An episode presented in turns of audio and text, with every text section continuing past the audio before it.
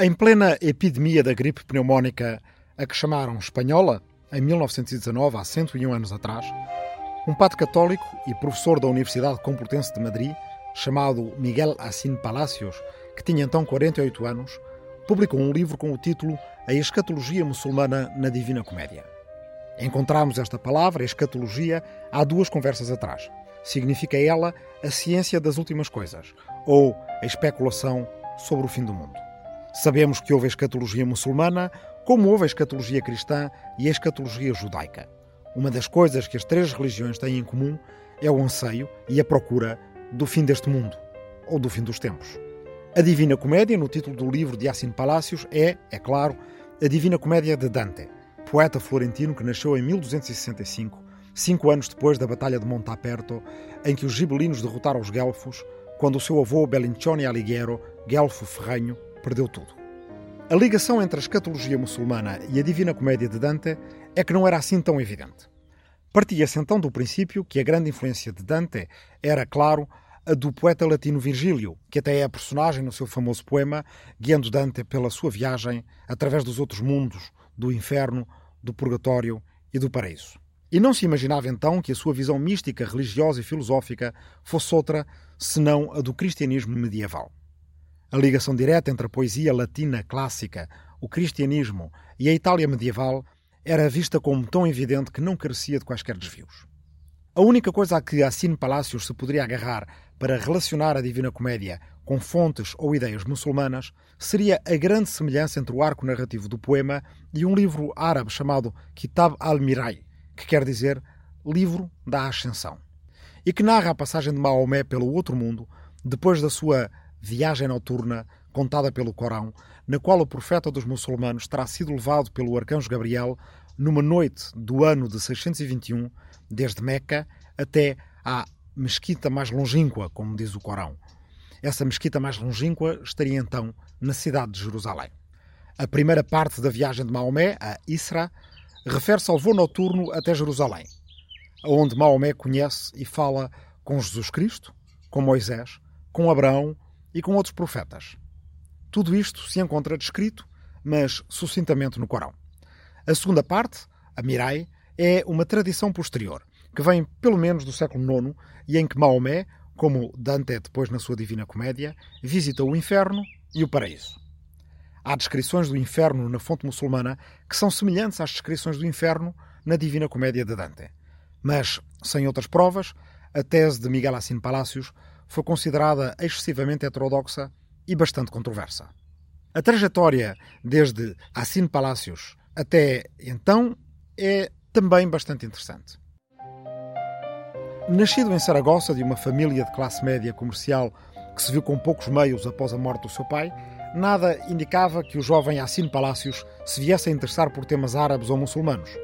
Muito menos a escolha de vocação religiosa numa Espanha que era então, como Portugal o é ainda bastante, ignorante da sua herança islâmica. Mas acontece que, ao estudar já como jovem padre jesuíta na Universidade Complutense de Madrid, lhe calhou ter como professor uma personagem fascinante, Julián Ribera e Tarragó, que descobrira o dialeto latino escrito em letras arábicas e falado pelos cristãos da Península Ibérica durante o período islâmico, o moçárabe. Ora, Julián Ribera e Tarragó despertou no jovem sacerdote católico a vontade de aprender árabe e, com ela, a descoberta de um autêntico continente perdido da memória, mesmo por debaixo dos caminhos onde os seus pés andavam. Da sua Saragossa natal, ficou a saber, por exemplo, que tinha havido na Idade Média um sábio muçulmano chamado Aven Passe, médico, filósofo, botânico e astrónomo, cuja obra veio a influenciar Galileu Galilei. De Córdoba, estudou Averroes, o defensor de Alfarabi e a influência que ele teve sobre Tomás de Aquino, assunto a que havemos de voltar. E de Múrcia, interessou-se por Ibn Arabi, um prolífico autor que terá produzido mais de 800 obras, das quais chegaram até nós cerca de 50, incluindo uma versão do Kitab al-Mirai, que seria então a possível inspiração para a Divina Comédia.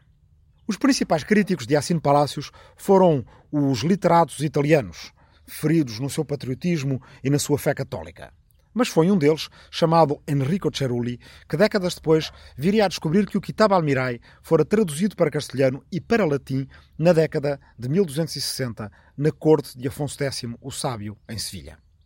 Em latim, o livro ganhou o título de Liber Scalae Mahometi, ou Livro das Escadas de Maomé, uma vez que Mirai se pode traduzir tanto por ascensão como por escadas ou degraus. O tradutor, do século XIII, tinha sido um italiano ativo em Sevilha naqueles anos, chamado Bonaventura di Siena.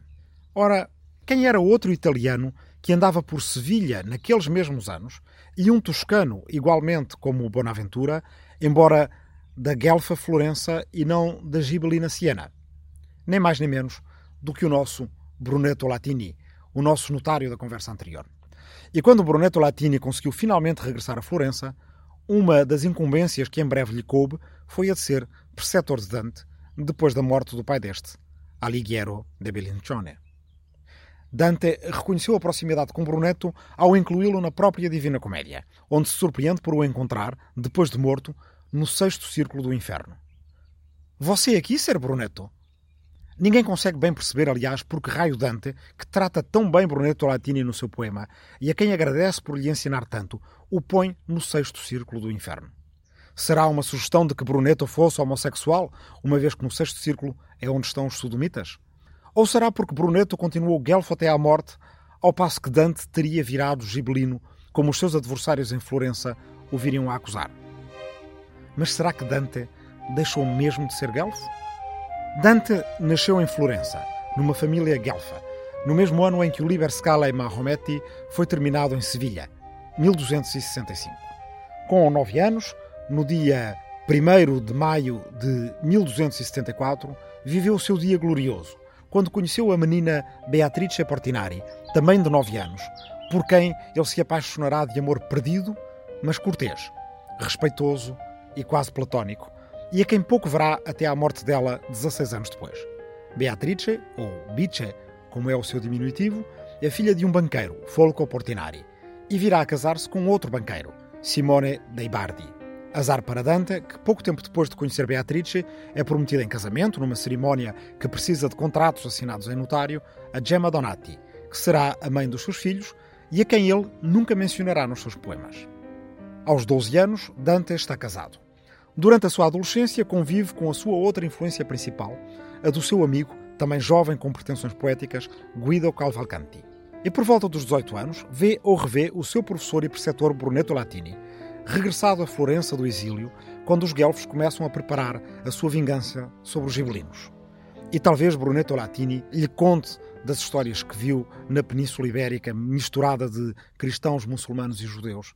E talvez tenha com ele um exemplar de alguma versão da tradução do livro das escadas de Maomé, preparado por Bonaventura de Siena.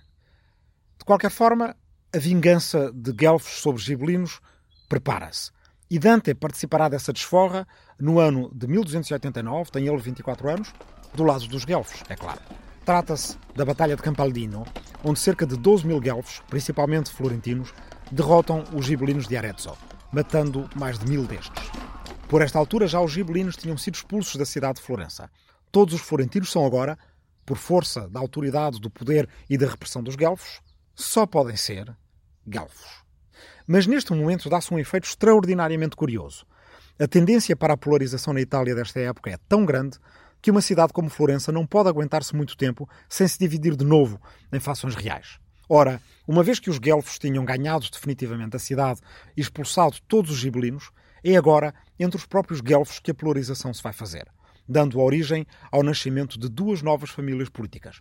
Os guelfos negros, ou Neri, mais simpáticos às elites locais e ao Papa, e os guelfos brancos, ou Bianchi, mais pró-plebeus e apegados à independência das cidades do que à ligação com o Papa, que tinha feito parte da identidade guelfa contra o imperador até então. A família da mulher de Dante, os Donati, era a mais importante família dos Guelfos Negros. A família Cherky, bem como os Portinari da sua idolatrada Beatriz, eram Bianchi. Dante escolheu os Bianchi. Um pouco à maneira das várias seitas cristãs que por esta altura se chamavam anticristos uns aos outros, há um insulto sempre à mão para todos os guelfos que achassem que os outros guelfos não eram tão guelfos quanto os primeiros guelfos. Era chamarem-lhes gibelinos. Imaginem, por exemplo, alguém, se conseguem imaginá-lo, que acha que ninguém é mais de esquerda do que ele e que todos os outros só podem ser, é claro, de direita. Pois bem, os guelfos brancos começaram a perder no início do novo século. Em 1302 já havia confiscos dos Neri aos Bianchi e a vida política de quem a desejasse ter, como Dante, tornava-se cada vez mais difícil se se fosse um Bianco. Em 1308, Dante Alighieri é expulso da sua cidade, que tanto defendera e de cujo dialeto faria depois, pela excelência da sua poesia, a língua italiana padrão. Apenas há uma dúzia de anos, em 2008, a comuna de Florença finalmente revogou a expulsão de Dante e pediu-lhe desculpas. Mas não parece que a cidade de Ravenna esteja interessada em devolver o esqueleto de Dante, de onde ele está sepultado, para o túmulo florentino que continua à espera dele, vazio. Os seus inimigos passaram a dizer com confiança que ele era gibelino. Os seus amigos continuaram a confirmar que ele era apenas guelfo branco. Na literatura encontram-se as duas teses.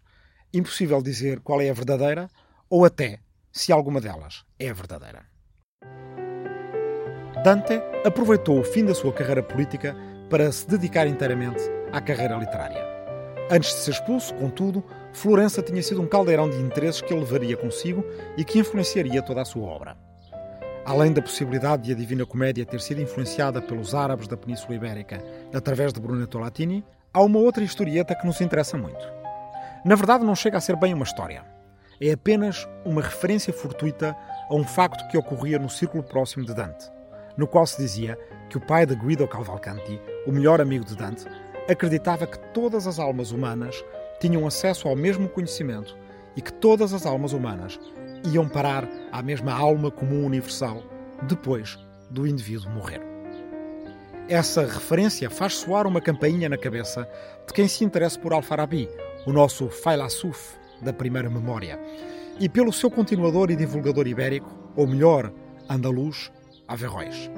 É que a ideia de que toda a inteligência humana é no fundo a mesma, ou uma variação desta ideia, é um dos tópicos mais controversos por estes anos no debate intelectual medieval seja ele judeu, cristão ou muçulmano. E trata-se da vulgarização de uma ideia aristotélica antiga, a da existência de um intelecto ativo e de um intelecto passivo.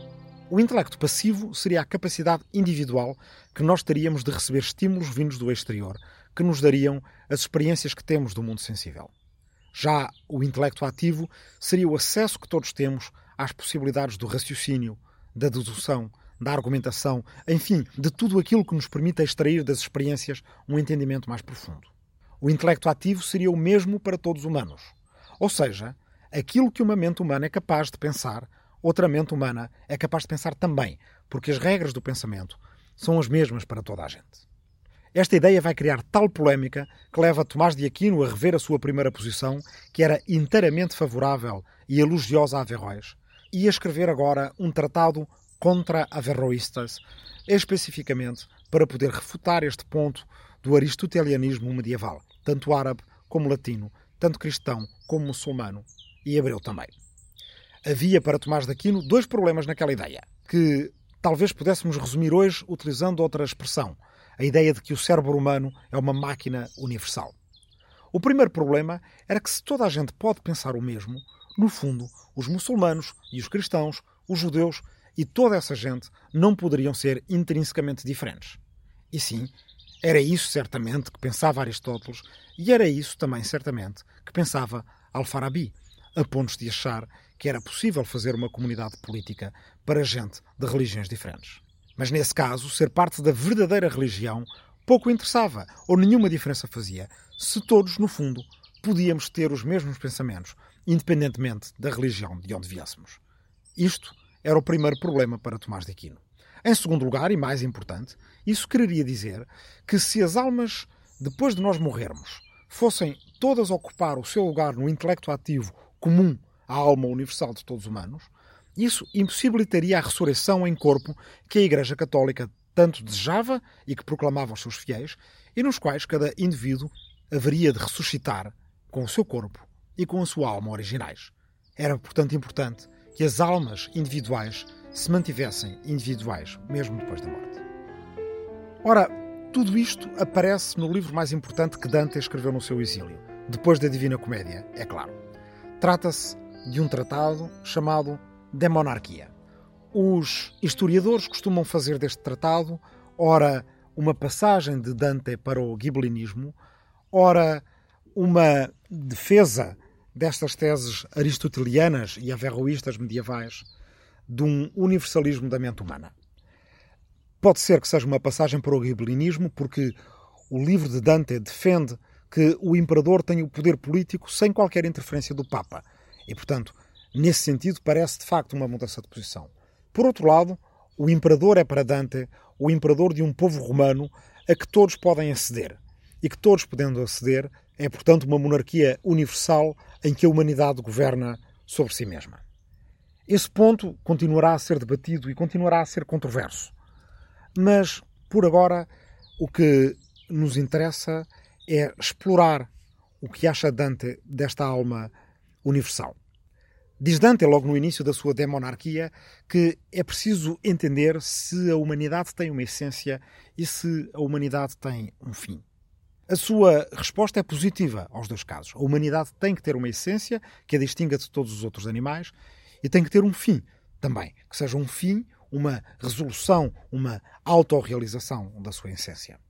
Diz ele que, tal como a mão tem uma função e os dedos têm uma função, e já o braço antes deles tinha uma função, também a humanidade terá uma função. Tal como o dedo e a mão e o braço têm qualquer coisa que os distingue uns dos outros, também a humanidade tem qualquer coisa que os distingue de todos os seres abaixo da humanidade e de todos os seres acima da humanidade. Vel supra, vel infra. Quer isto dizer, todos os animais não humanos, por um lado, mas por outro lado, seres como os anjos são os que estão supra, acima. E então o que distingue os humanos dos animais não humanos e de outros seres como os anjos? Bem, não é, como diz ele, nem o facto de terem sensibilidade, porque isso também outros animais têm, nem o facto de terem consciência, porque isso parece que outros animais têm também. Mas é o facto de terem aquilo a que ele chama o intelecto possível. É, no fundo, o intelecto ativo de Aristóteles. E esse intelecto ativo é, no fundo, o potencial do ser humano de ver crescer e aumentar a sua inteligência.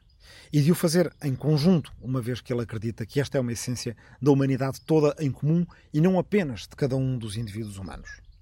Portanto, os humanos, no entendimento de Dante, têm que se conseguir organizar de uma maneira que favoreça a máxima expansão da sua inteligência possível. Essa maneira depende de uma coisa: a paz universal e perpétua, numa ideia que depois encontraremos em tantos filósofos daí por diante, até Kant, talvez na sua expressão mais acabada, se quisermos. Mas que nesta fase da humanidade e da vida do próprio Dante é difícil de pensar, pois vive-se num estado endémico de guerra, não só europeu, como italiano, como local, como de bairro contra bairro, como de família contra família. Vendetta, escaramuça e guerra e batalha entre guelfos e gibelinos, entre imperador e papa, entre duques e condes e reis. Ora, Dante considera que a organização política que convém à humanidade é uma organização política que ultrapasse fronteiras, de forma a criar a paz perpétua de que os humanos precisam para levar ao máximo o seu intelecto possível.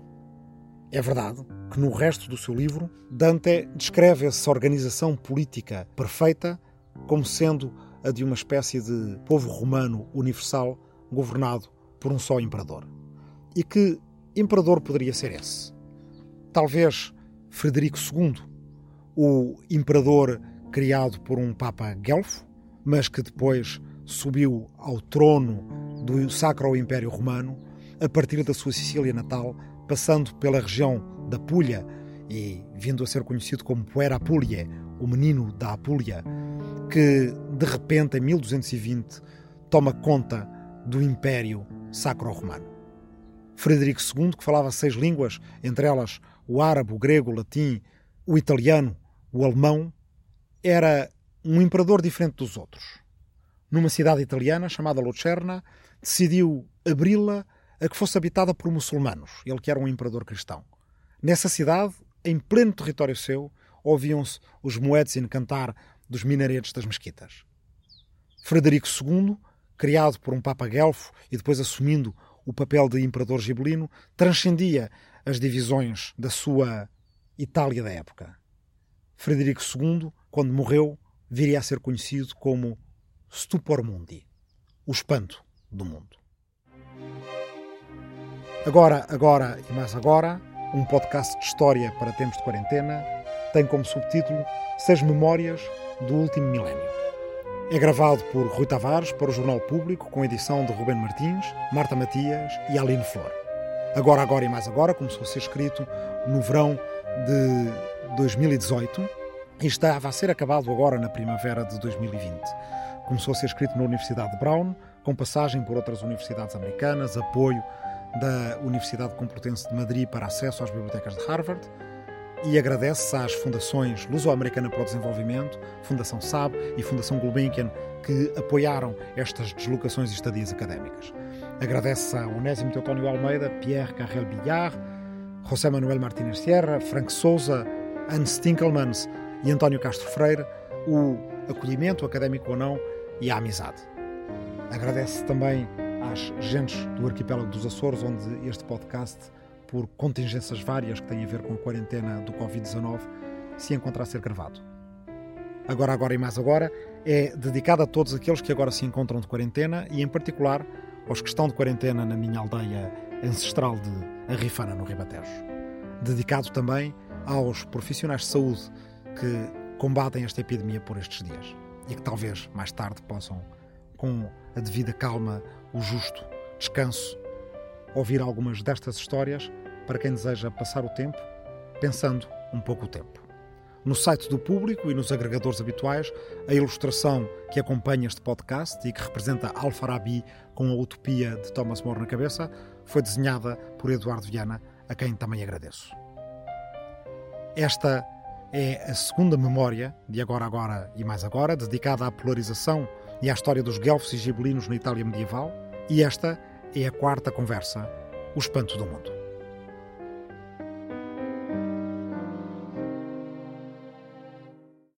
O público fica no ouvido.